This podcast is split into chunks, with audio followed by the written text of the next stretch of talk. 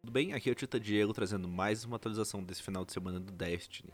Vamos ver primeiro o que o Shur trouxe para nós? Trago presentes dos nove. Então, aqui de arma exótica, o Shur trouxe a Raposa de Duas Caudas. Lembra que é um lança-granada que atira dois foguetes, um de vácuo, que enfraquece os alvos, e um de solar, que dá um dano mais alto porque os alvos estão enfraquecidos. De armadura para os caçadores, o Shur trouxe a Coroa do Casco Vermicular. Lembra, é aquele exótico, enquanto você esquiva, independente da sua subclasse, você automaticamente regenera uma porção de vida. Tá com status bem legais até em mobilidade e recuperação, mas tá com disciplina bem baixo. Para os titãs, o Shur trouxe o cerco da retaliação, tá vindo com ali uns atributos de recuperação e inteligência bem legais, e lembrando que é um exótico que funciona muito bem com ataque corpo a corpo. Quando você toma um ataque corpo a corpo, você fica mais poderoso e o seu próximo ataque corpo a corpo dá mais dano.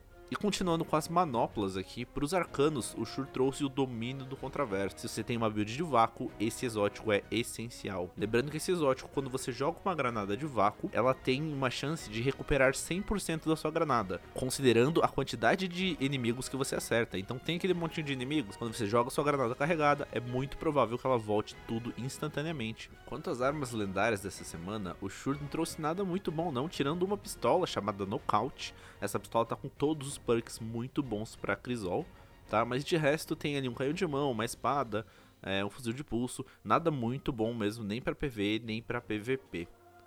Quanto às armaduras, o Titã eu acho que só tem uma peça que é a bota que tá vindo com status decente. Tanto o Arcano quanto o Caçador também tem duas peças ali que ficam com um pouquinho de status mais de 20 em algum atributo. Mas de forma geral não tem nada muito interessante essa semana. A Luar do Falcão tá vindo com os perks bem legais para PVP o disparo inicial dela ali faz toda a diferença. E a história do Homem Morto tá vindo com pela quarta vez. É um perk mais legalzinho assim para PVE, mas dá para pegar uma rolagem um pouquinho melhor. Então eu acho que fica a recomendação só para Luar do Falcão se você tem interesse em testar ela no PVP. Desafios de Osiris. Quanto ao desafio de Osiris, pessoal, o mapa dessa semana é aquele mapa de Nesso, o Vale Sem Fim.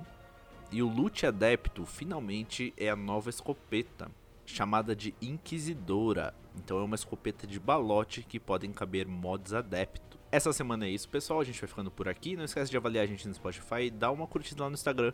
Lembrando que tem um desafio de lore rolando no episódio principal. Você pode ganhar mil pratas dentro do jogo, tá? Dá uma conferida lá. Valeu, falou e até mais.